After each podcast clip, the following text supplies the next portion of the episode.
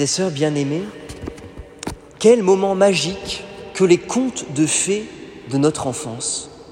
Il faut voir la tête de nos chères têtes blondes attentives, bien confortablement calées sur leur oreiller et qui écoutent. Elles sont captivées par ces récits à la fois étonnants et merveilleux. Et nous, en rajoutons danger, dragon, bonne fée, sorcière, tout y passe. Mais ce n'est que pour nous garantir une fin heureuse. Car c'est bien connu, les contes pour enfants, comme les films américains, se terminent toujours bien. Ils se marièrent et eurent beaucoup d'enfants. Pour ceux d'entre nous qui ont une culture littéraire un peu plus approfondie et qui ont lu les contes originaux, ils se souviennent peut-être que dans ces contes-là, il y a une version pour enfants et une version pour adultes. Il y a la version édulcorée et celle plus crue, voulue par l'auteur, qui nous est souvent censurée par notre ami Walt Disney.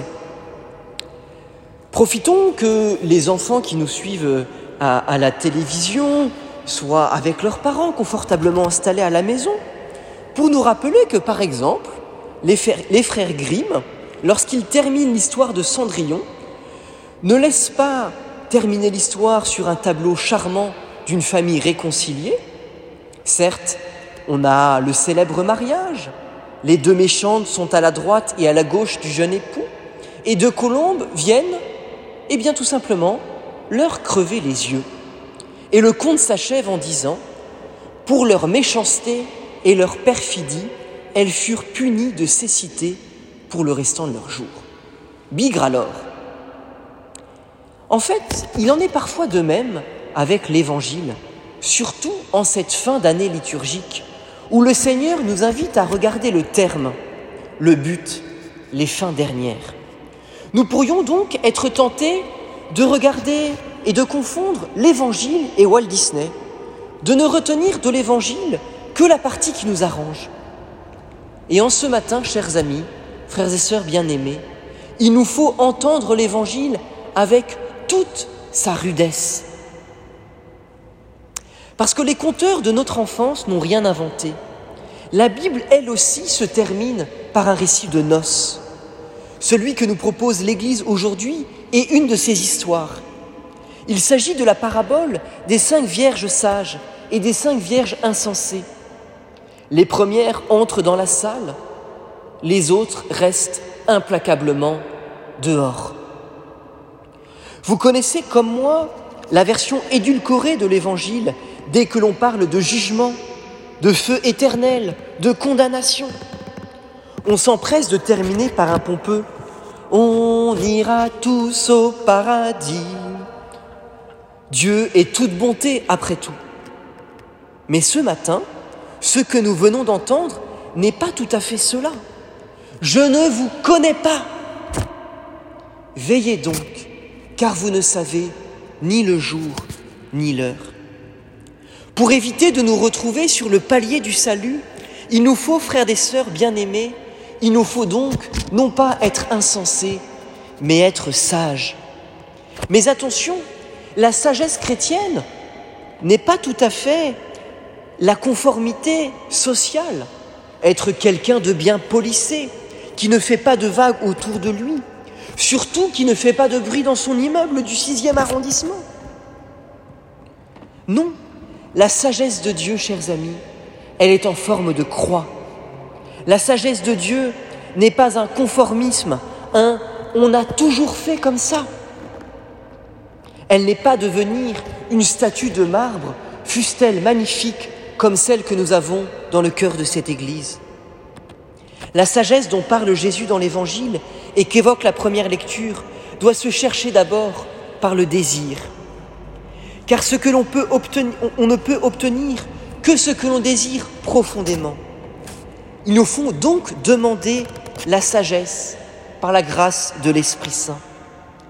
Je constate trop souvent, frères et sœurs, que dans nos vies, eh bien, nous demandons assez peu le secours de l'Esprit Saint. Pourtant, vous voyez, avant un rendez-vous professionnel, avant une discussion sérieuse avec vos petits-enfants ou vos enfants, pour les plus jeunes d'entre nous, avant le contrôle de mathématiques. Eh bien, nous pouvons et nous devons, chers amis, invoquer l'Esprit Saint. Sans doute que les jeunes filles de l'Évangile auraient été plus prudentes dans leur choix si elles s'étaient appuyées sur la grâce de Dieu, si elles, avaient chanté un petit chant à l'Esprit Saint avant d'attendre l'époux.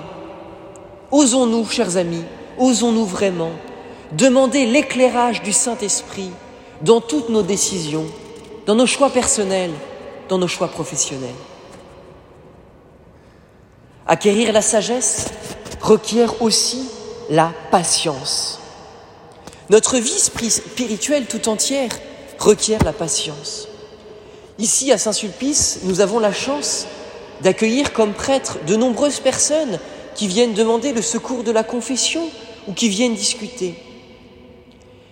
Et quand on en discute parfois entre confrères, on s'aperçoit que, eh bien, on constate que beaucoup de chrétiens manquent de patience dans la vie spirituelle. Vous savez, on aimerait que ce soit un conte de fées, notre vie chrétienne, que d'un coup de baguette magique, telle ma sorcière bien-aimée, eh bien, nous puissions changer notre vie sur tel ou tel sujet. Les vieux prêtres qui habitent avec nous au presbytère, ceux qui sont bien plus sages que moi, le savent. Combien dans la vie chrétienne, il s'agit de patience, parfois de patience longue dans notre conversion. voyez, les vierges insensées, les jeunes filles insensées ont manqué de patience. Elles n'ont pas su attendre la visite de l'époux avec assez d'assiduité. Parfois, frères et sœurs, nous renonçons à attendre la grâce que pourtant Dieu nous prévoit au moment favorable voyez, je le disais la semaine dernière à l'occasion de la fête de la Toussaint. Être chrétien, ce n'est pas être conforme à un modèle social ou à une perfection de l'image, c'est être perfectionné par Dieu au jour le jour, avec patience. C'est être rendu sage par la puissance qui vient de Dieu.